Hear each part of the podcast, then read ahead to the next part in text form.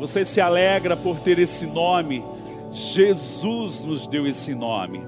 E sabe, esse nome tem tamanha vitória como aquela de Jesus ao ressuscitar dentre os mortos.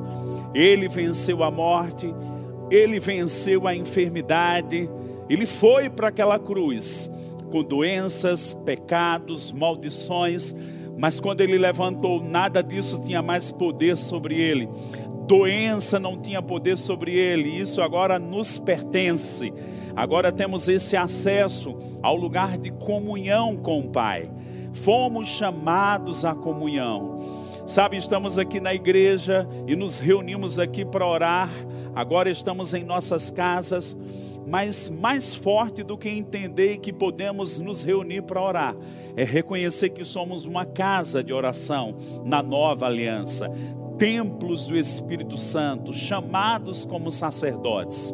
E sabe, essa consciência não pode roubar de nós o poder de igreja em qualquer lugar, sozinho, com dois ou três, ou juntos numa multidão, nós podemos fazer grandes coisas. Mesmo não estando unidos fisicamente, mesmo nas nossas casas, nós podemos estar unidos diante do trono em espírito. Isso tem um grande poder para nós.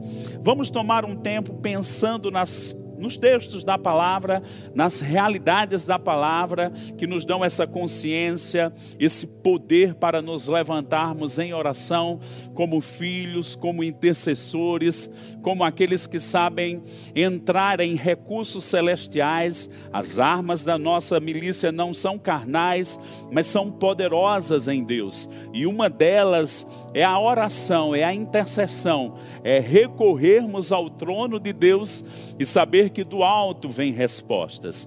Eu quero tomar com você, primeiramente, o entendimento de Paulo no capítulo 6 de Efésios, quando ele fala sobre a armadura, os últimos versículos fechando sobre a armadura, após falar sobre o capacete da salvação e a espada do Espírito, que é a palavra de Deus.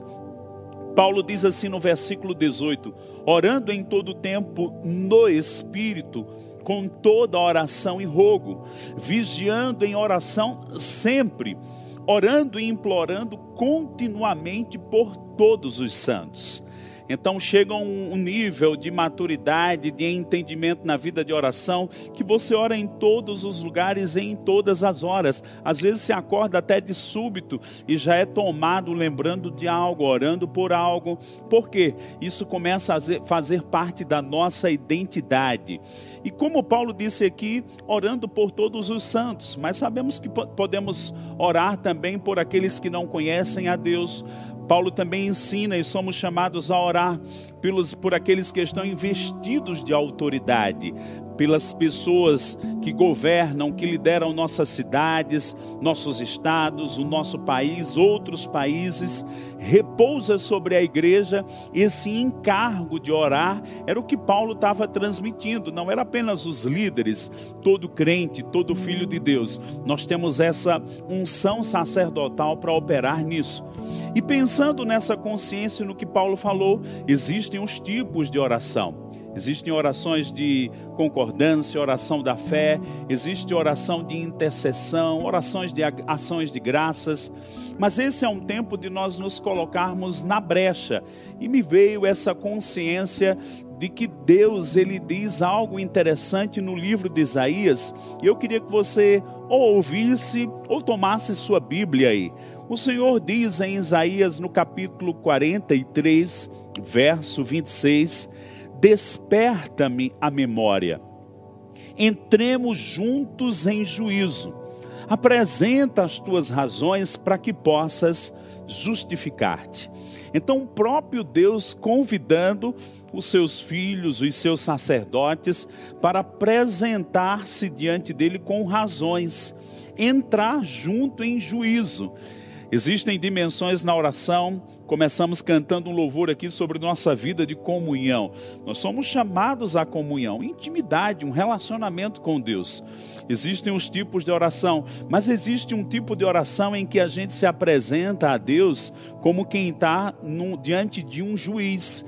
E o Senhor usa essa própria linguagem: entremos juntos em juízo. Apresenta as tuas razões para que possas justificar-te para que possas justificar-te. Então existe um nível de oração que Deus está querendo que a gente se coloque diante do seu trono. E para isso nós precisamos entender que nós temos mesmo essa liberdade no trono de Deus. Existe um momento de adoração, mas existe um momento de pleitos, onde a gente pleiteia por causas, por necessidades. Nós pleiteamos até mesmo quando as condições não são favoráveis e até mesmo há uma condição de que da parte de Deus nós precisamos nos mover com o espírito de Cristo para que aquela condição seja mudada. Há um texto também no livro de Isaías que o Senhor diz que colocou atalaias sobre os muros. Quando pensamos em muros, e a Bíblia tem muito a falar sobre isso, os muros nos dias antigos falavam de proteção. E quando pensamos os muros, Deus diz que colocou atalaias que não se calarão até que Deus coloque Jerusalém como objeto de louvor na terra. Existe um tipo de oração da fé que a gente recebe a resposta e dá graças, mas há um outro tipo de oração que a gente pleiteia e continua perseverando. Dentro desse contexto de nos colocarmos sobre os muros, há um texto que Deus diz em Ezequiel 22, verso 30: Busquei entre eles um homem que tapasse o muro e se colocasse na brecha perante mim, a favor desta terra, para que eu não a destruísse. Mas a ninguém achei. Isso eram os dias do Velho Testamento, era um lamento de Deus Deus estava buscando um intercessor. Mas aleluia, graças a Deus, que Deus proveu para si mesmo um intercessor. Jesus, em João 17, se levanta como um grande intercessor e todo o seu ministério. Mas quando ele ressuscita dentre os mortos, ele ressuscita debaixo de uma chamada como sumo sacerdote. E em Romanos, lá no capítulo 8, diz que ele intercede por nós. E não somente intercede, mas agora ele tem uma companhia sacerdotal. Quem são esses? A igreja, os nascidos de novo. Ele tem alguém que está na brecha e tem um exército, eu e você, todos os santos todos aqueles que estamos cada dia mais nos familiarizando com esse ambiente da oração. Estamos ficando mais conscientes do próprio trono de Deus, até mesmo para ver as circunstâncias e as situações, não com a ótica de quem está vivendo no natural, mas com a ótica de quem está vivendo no espírito. Lá em Apocalipse, no capítulo 1, João começou a perceber coisas na ótica divina e se dá aquele grande livro da revelação, do livro de Apocalipse. Sabe quando a gente começa a mergulhar nesse ambiente, nessa atmosfera, nessa unção do espírito de oração, nós vamos receber coisas. E aqui o Senhor diz: apresenta-me as tuas razões para que eu possa te justificar. Busquei entre eles um homem que tapasse o muro e se colocasse na brecha perante mim a favor desta terra. Sabe, Deus precisa mesmo de intercessores. Deus precisa de pessoas que vão se colocar diante do seu trono a favor de outros, de situações, de cidades, de países. O próprio livro de Daniel mostra Daniel sendo levantado para mudar o destino dos judeus quando estavam na Babilônia. Sabe de uma coisa? Deus conta com a sua igreja para mudar a situação do mundo, a situação do Brasil, a situação de nossas cidades ou até mesmo de familiares nossos. Isso também nos faz lembrar daquele momento em que Jesus ele fala para Pedro: "Olha, Pedro, Satanás quis te peneirar, mas eu orei por ti". Sabe, Deus está nos chamando a nos colocarmos nesse lugar onde a gente fica na brecha, onde a gente fica no muro, onde a gente mediante a oração, mediante o clamor, mediante o apresentar razões. E uma delas é o sacrifício de Cristo para que haja o que? Restauração, para que haja perdão de pecados. Às vezes são situações mesmo de pecados nas cidades de uma nação, de um povo, de uma pessoa, e a gente intercede e Deus vai ser favorável, misericordioso, vai mostrar sua benevolência.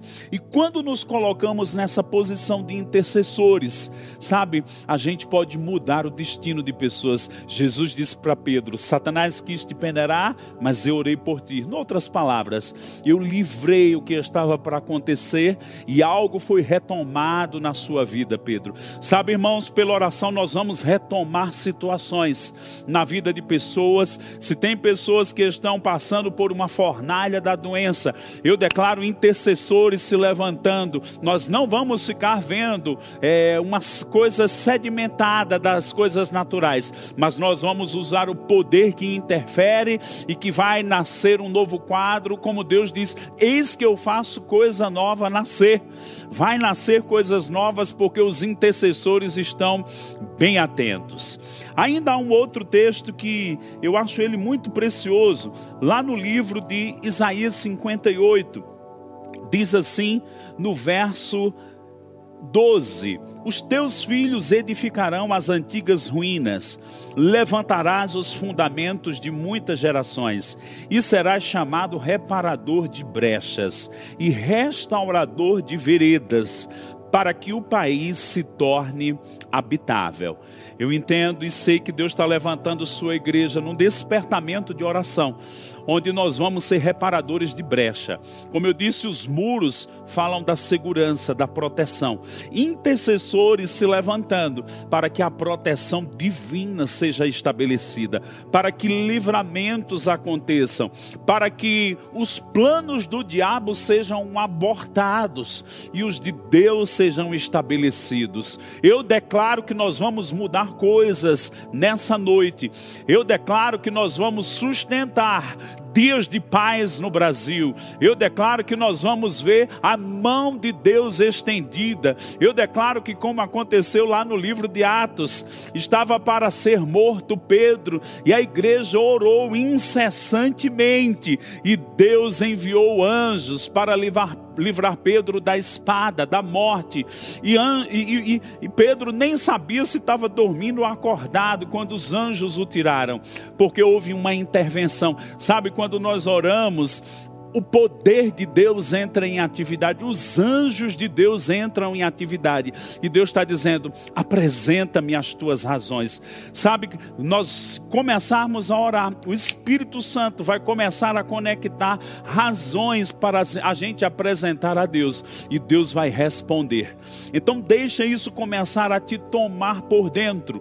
Uma última coisa que eu quero te falar eu estava alguns minutos ali, né, pensando com o Espírito Santo, e me lembrei de algo que Smith Wigglesworth, ele falava. Houve momentos que ele orou em que estava sentindo dores fortíssimas no seu corpo por causa de alguma enfermidade. E talvez viesse a condenação: será que eu posso orar por cura, mesmo estando com alguma coisa no meu corpo? E ele se levantou num nível de fé que ele orava pelas pessoas e as pessoas eram curadas. Depois ele recebeu sua cura. Mas olha que tamanha ousadia. A Bíblia diz que Elias era um homem sujeito aos mesmos sentimentos que nós, mas havia uma consciência da justiça. Eu declaro uma consciência da justiça, que você não vai se acovardar para se colocar na brecha, mas você vai se levantar debaixo desse espírito de oração, porque não é o que nós fizemos, é o que Cristo fez, que nos deu essa capacidade de clamarmos diante do trono com tamanha ousadia, que vamos mudar coisas aqui na terra. Elias orou, e a Bíblia diz que veio a cair chuva novamente foi um processo. Ele mandou o jovem lá no canto, é, lá olhar. Vem alguma chuva? Não vem. Vem alguma chuva sete vezes. Na sétima, aquele jovem disse: Eu vejo uma nuvem do tamanho da mão de um homem. E ele disse: Corre, manda avisar o rei que está vindo o aguaceiro, está vindo tamanha chuva. Sabe, eu declaro que nós vamos ter essa tenacidade. Nós não vamos ficar dominados pelo quadro, nós vamos ficar dominados pela consciência do poder de Deus, de uma visão celestial. Eu declaro que você vai se levantar como um interventor na vida de outros ah, mas está acontecendo isso na minha vida. E daí? Deus não te deu espírito de covardia, mas te deu espírito de ousadia, de intrepidez. Eu declaro as águas do Espírito Santo mexendo aí dentro de você e você se levantando nesses próximos minutos para nós orarmos. Eu queria começar orando pela nossa nação, como a Bíblia instrui. Quero convidar os meus